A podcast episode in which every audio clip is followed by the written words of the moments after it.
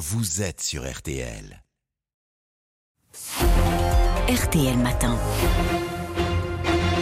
Bonjour Étienne de Ponsin. Bonjour Yves Calvin. Bienvenue Monsieur l'ambassadeur, puisque vous êtes, je le rappelle, notre ambassadeur de France en Ukraine et que vous publiez aujourd'hui euh, un formidable livre de témoignages intitulé Au cœur de la guerre, c'est chez XO Éditions.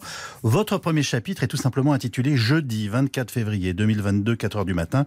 Expliquez-nous, en fait, ce sont les premières frappes Ce sont les premières frappes et c'est quelque chose d'absolument euh, extraordinaire au, sens propre. La guerre revient sur le continent européen après 83 ans. La dernière agression aussi forte euh, datait de l'agression euh, de la Pologne par l'Allemagne nazie le 3 septembre 1939. Donc c'est une page qui se tourne dans l'histoire du continent européen, de fait. Absolument, c'est une page qui se tourne et c'est une nouvelle page qui, s'ouvre. Un pays, un grand pays euh, européen, la, Russie, attaque euh, son voisin, euh, une attaque illégitime et tout azimut qui vise la, capitale où nous sommes avec l'ambassade de France. Excusez-moi, mais aux premières déflagrations, aux premiers missiles, on appelle sa famille, on appelle Macron, son ministre de tutelle, en l'occurrence Jean-Yves Le Drian Première frappe, d'abord, on met en protection ses agents, les agents de l'ambassade. Donc, mon premier réflexe, c'est d'abord de demander aux agents de rejoindre l'ambassade où venait d'arriver le, GIGN la veille, donc mhm. pour que nous nous mettions euh, tous euh, en protection et commencions à, gérer euh, la situation. en tout cas, la décision est prise de déplacer votre représentation de Kiev à Lviv. GIGN et militaires vous accompagnent et cela se fait avec l'arrivée de la neige. Expliquez-nous. Oui, ben, on a eu beaucoup de, beaucoup de, difficultés euh, à, quitter euh, Kiev et à se redéployer sur le vif, ce qui était l'objectif. Je dois rendre hommage au, travail absolument formidable du, GIGN, hein, qui a non seulement a, protégé euh, l'ambassade de France et nous a permis de, pouvoir nous, redéployer, mais également l'ambassadeur du Japon qui était aussi avec nous. Donc les Japonais se sont mis sous la protection du, GIGN. Ça, montre à, à, quel point cette force est remarquable d'efficacité et de, de sécurité. Est-ce que vous vous sentiez menacé au sens premier du terme. Oui, il y a eu des moments, je, le raconte dans ce, dans ce récit, des, des moments euh, difficiles, hein, notamment euh, le premier soir, lorsqu'on est arrivé tout près des, forces russes. Enfin, c'est ce qu'on a, compris à, 3 km. Et on nous a dit de ne pas aller plus loin parce que les, Russes étaient là, apparemment. Ah, ah, ah, enfin, euh, à cette époque, avec qui êtes-vous en lien Avec qui discutez-vous qui, qui, vous donne des nouvelles ou à qui en transmettez-vous? Bah, ça, ça Parce que c'est le rôle d'un ambassadeur. Oui, ça passe par le GIGN. Nos communications fonctionnent euh, en, permanence avec l'État, c'est-à-dire avec le ministre Jean-Yves Le Drian que, que, vous citiez, avec le président de la République aussi, bien sûr, qui suivait ça de, de, très près. Nous n'avons eu aucun souci de, communication et de, de lien avec Paris. Hein. Alors, vous vivez des, des minutes tout à fait particulières, puisque par définition, ce trajet est ultra sensible, et que vos amis et votre famille vous envoient des captures d'écran, des chaînes d'informations qui montrent, avec des cartes et des plans, je suis concerné, euh, le trajet que vous empruntez. On voit la télévision française. Non, mais j'entends bien, mais voilà, comment réagissez-vous? Bah, écoutez, dans ces cas-là, on est d'abord euh, entre les mains du GIGN. C'est eux qui étaient euh, responsables de la, de, la sécurité hein, pour, pour le, chemin que nous, que nous empruntions. Ce qui m'amusait, c'est que les captures d'écran qu'on nous envoyait n'étaient pas du tout euh, là où nous allions, en fait. on descendait vers le sud, alors donc était plutôt rassurant. Ce qui était plutôt rassurant. vous, vous, évoquez une image qui ne vous quittera plus. Je vous cite J'ai l'impression d'être le long de la voie sacrée de Verdun en 1916. Expliquez-nous. Eh ben, écoutez, c'est parce qu'on voyait monter euh, au front euh, les, les, troupes euh, ukrainiennes. ce qui m'a beaucoup marqué au cours de, de ces six mois, je le, je le, dis dans ce, dans ce récit, c'est d'avoir été aux côtés des Ukrainiens qui, qui se battent. Et dès les premiers jours, je les ai vus prendre les armes, se lever en masse contre, contre l'agression russe de leurs grands, grands voisins.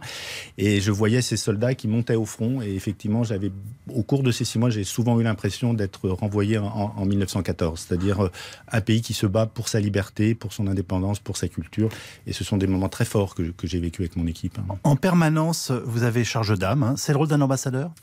Bah oui, c'est le, rôle d'un ambassadeur, effectivement, de, veiller sur, sur son équipe, euh, d'abord l'ambassade, euh, les Français, et puis nos, collègues euh, ukrainiens, et puis aussi la communauté française. Hein. C'est un peu le père du régiment, l'ambassadeur. Donc il, gère aussi la, communauté française euh, qu'il a fallu sortir d'Ukraine, ce qui n'a pas été facile. Hein. Alors justement, comment vous êtes-vous préparé dans, les semaines et les jours où, la guerre elle-même est annoncée, mais n'a pas encore commencé?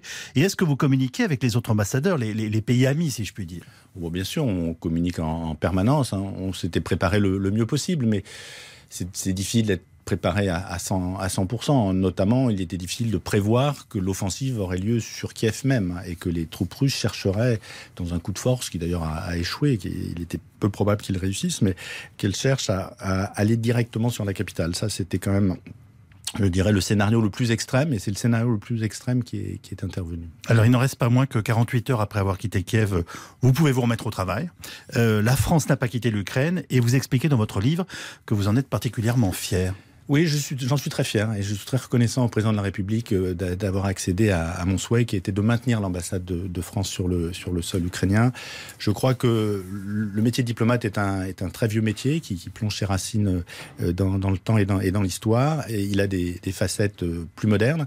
Mais un diplomate doit rester auprès du pays auquel il est accrédité et je voulais rester au plus près possible des, autorités ukrainiennes, du président Zelensky et quitter le moins possible le, la capitale ça a été le cas.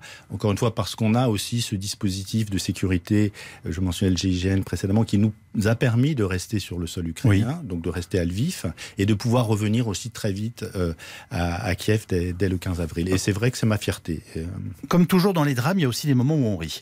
Notamment dans la description que vous faites de votre confrère chinois, qui, euh, je vous cite, met un point d'honneur à fuir ses homologues occidentaux. Il ne parle pas anglais et il vous offre une bouteille de Bordeaux chinois. Comment faut-il l'interpréter? Moi, je l'aurais mal pris, hein, mais... Euh...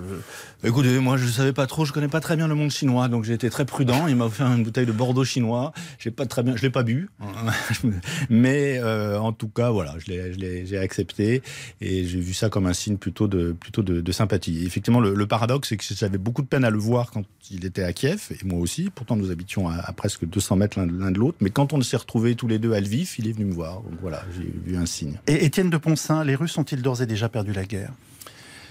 C'est difficile à dire. En tout cas, euh, leur offensive euh, ont échoué les deux premières, celle de vouloir prendre Kiev et Kharkiv par un coup de force, puis après celle de l'été de, de, vouloir reprendre le, le Donbass avec un, une grande force d'artillerie. Aujourd'hui, on parle d'un retrait de Kherson, qui était vraiment la, la grande ville qu'ils qui avaient réussi à conquérir oui. dans, les, dans les prochains jours. Ce que je peux dire pour être de l'intérieur, c'est que d'abord les Ukrainiens ont fait un, un travail et un, ont eu un courage absolument admirable, et que du côté russe, à l'inverse, euh, presque tout a échoué. Ils n'ont pas réussi à prendre le contrôle du ciel, le renseignement était défectueux, les armes ne sont pas ex extraordinaires. Ils ont la masse. Alors, est-ce qu'ils vont perdre? C'est difficile à dire. Ils ont le nombre, ils ont la masse. Voilà. Une toute dernière question que se posent tous les auditeurs qui vous écoutent. Le, le risque nucléaire est-il bien réel? Vous l'évoquez à la toute fin de votre livre. Oui, parce qu'il est toujours présent et euh, dans un coin de, de, de notre tête. En même temps, c'est je dirais c'est presque l'impensable, le, le, le, nucléaire, et donc euh, je préfère pas le penser. Je rappelle le titre de ce livre, Au cœur de la guerre, le récit exceptionnel de l'ambassadeur de France en Ukraine qui part aux éditions IXO aujourd'hui même. Merci monsieur l'ambassadeur. Euh, bonne journée et bon retour en Ukraine.